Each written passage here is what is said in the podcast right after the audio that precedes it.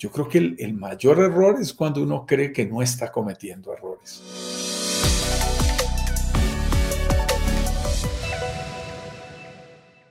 Tú y yo lo sabemos, lo hemos cometido, así como hemos acertado, hemos desacertado en inversiones inmobiliarias y de otro orden de emprendimiento en diferentes momentos de nuestra vida, pero hemos aprendido con dolor en el negocio inmobiliario meterle el gusto antes que la inversión al analizar una propiedad que estamos definiendo por inversión puede traerte consecuencias muy graves. Puede terminar llevándote a hacer un pésimo negocio. Porque tú dices, ay, pero a mí me gusta, a mí me gusta la propiedad, a mí me gusta esa playa. Sí, yo sé que es playa perdida, playa escondida, pero a mí cómo me gusta. Me encanta. Yo creo que algún día va a reventar esa zona porque esa zona es muy bonita. Yo me tomo un cafecito delicioso ahí enfrente viendo un amanecer. A mí me gusta. Oiga, sí, pero no hay muchos turistas, no se ha movido la zona, no hay infraestructura. Ah, pero a mí me gusta. Oiga, yo compré el departamento, yo sabía que era el más caro, que era el más grande, que era el penthouse, que pero es que yo quería darme el gusto porque yo me lo merezco. Yo ya me imaginaba ese paseo familiar con mis hijos, con mis hermanos, llevar a mi mamá allá, sacar pecho y decirle, vea que su hijo no salió bobo, vea que yo soy capaz, vea que yo salí adelante. Ahí tú le metes el gusto, metes las emociones, le metes el orgullo personal. ¿Hiciste un buen negocio? No lo sé, quizás no Quizás hiciste un negocio más malo dentro de las opciones que tenías. El gusto personal es un tema muy delicado. A mí me sorprende. Cuando, cuando le decimos a alguien, y voy a ser fuerte aquí, mi estimado Eduardo, por ejemplo, en una operación hotelera de un proyecto, todos recibimos el mismo dinero sin importar el piso, el nivel en que nos encontremos. La gente está corta de dinero. Me dice, no, sin embargo, quiero el de más arriba. Y yo les digo, pues tú lo puedes comprar, no hay ningún problema, pero ten presente que te va a producir el mismo ingreso. Quizás te desquites luego en la plusvalía y les explicamos todos los pros y los contras. Correcto. Pero la gente está pensando es en el disfrute. Y cuando les decimos, ¿cuántos días los vas lo vas a poder disfrutar tú en el año? No, si me va bien 15, si consigo unas vacaciones extendidas, 25 días. 30 días. Perfecto. Mira, ponlo en términos bien optimistas. 30 días. Un mes. Bueno, 11 meses lo quieres para rentar. Un solo mes lo quieres para utilizarlo. ¿Qué necesita esa propiedad? Ser ideal para los turistas, para los huéspedes. Ese sí es el principio. Ponte en los zapatos de lo que quieren los huéspedes.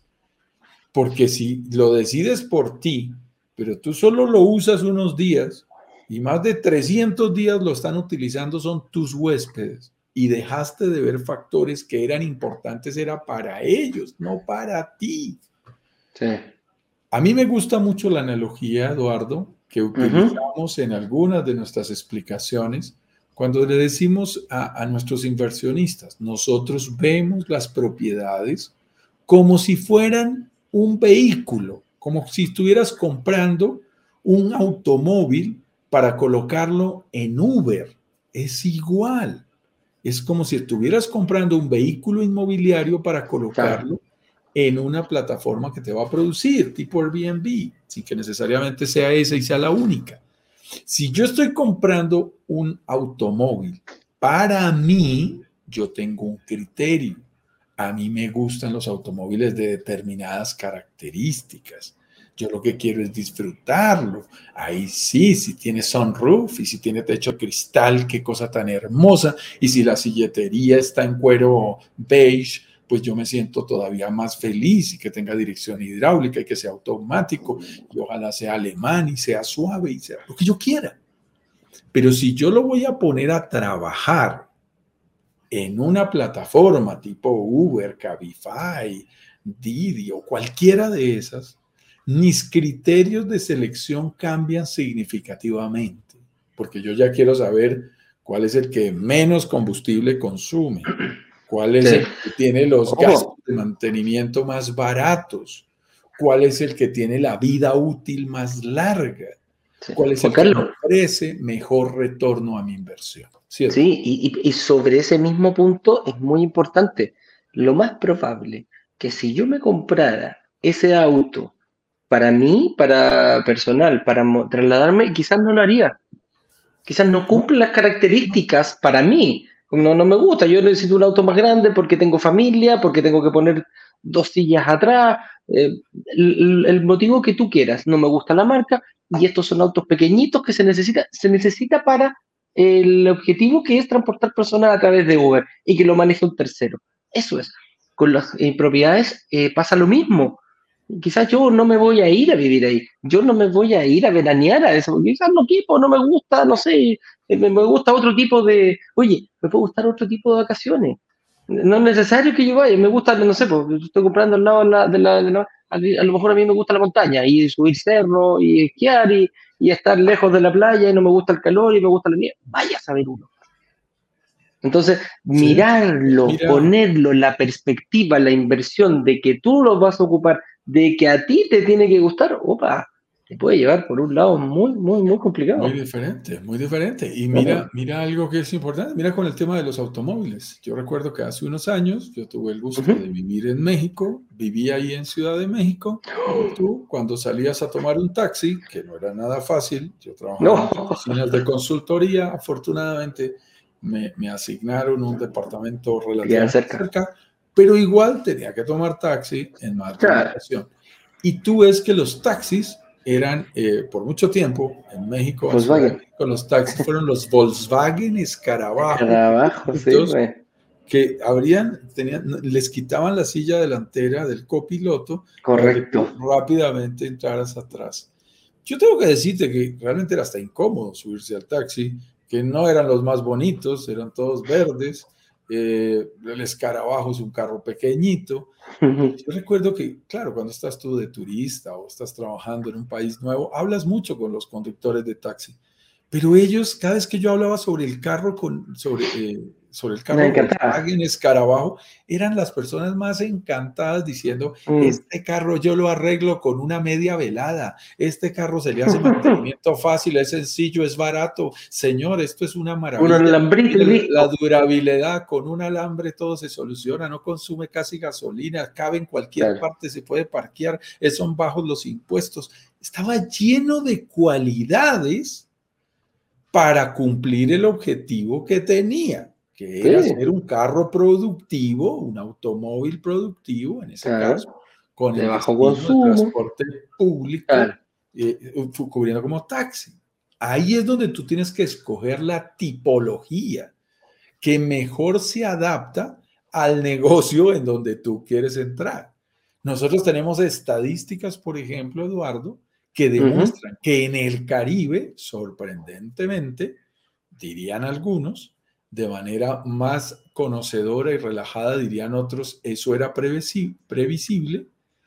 Eh, el, más del 70% de la gente viaja en pareja o solo al Caribe. Mira, mira lo curioso. Sobre la mayoría de las personas. Los viajes familiares grandes no son tan sencillos, mis estimados. Solo se pueden dar en temporadas más altas, que esté, haya vacaciones escolares para que puedan ir los chicos que están estudiando. Correcto.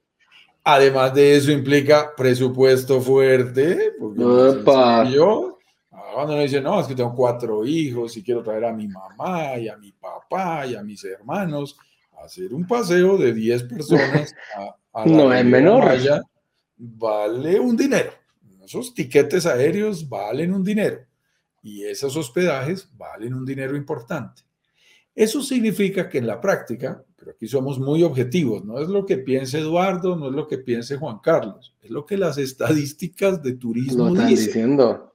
Y entonces las, las estadísticas de turismo dicen, mire, lo que más se renta son propiedades pequeñas, ojalá tipo estudio, en algunos casos máximo de una habitación, Una habitación. con acomodaciones buenas, ojalá de dos, cuatro, hasta seis personas. Una buena acomodación es muy interesante porque permite que la gente, el costo por persona, le salga más bajo. Muchísimo más barato. Son las cuentas que la gente hace cuando se va a un Airbnb frente a una opción hotelera tradicional.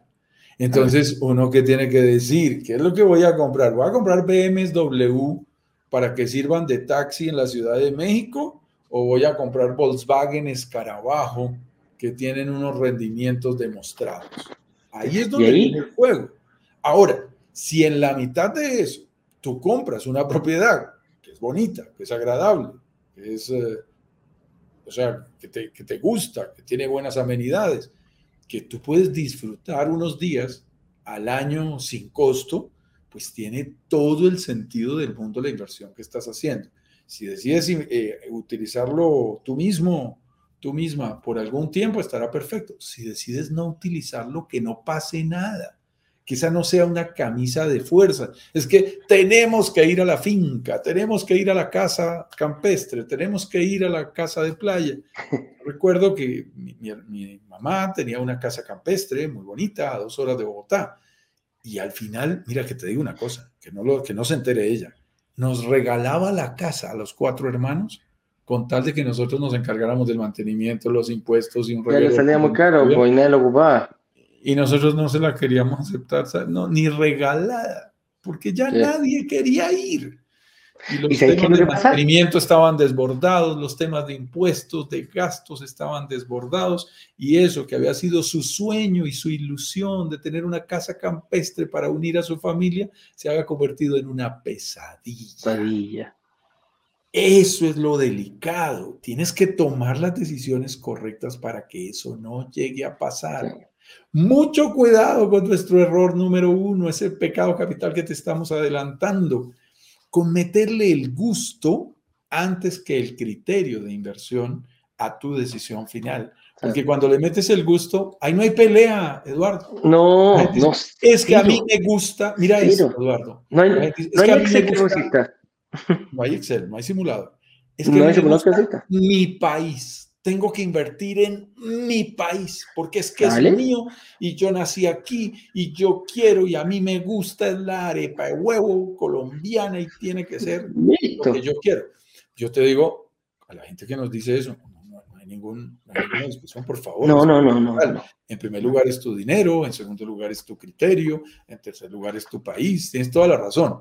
Lo único Sí. que dejamos claro sobre la mesa es, estás tomando la decisión, estás haciendo un buen negocio, no lo sé, no te lo puedo asegurar.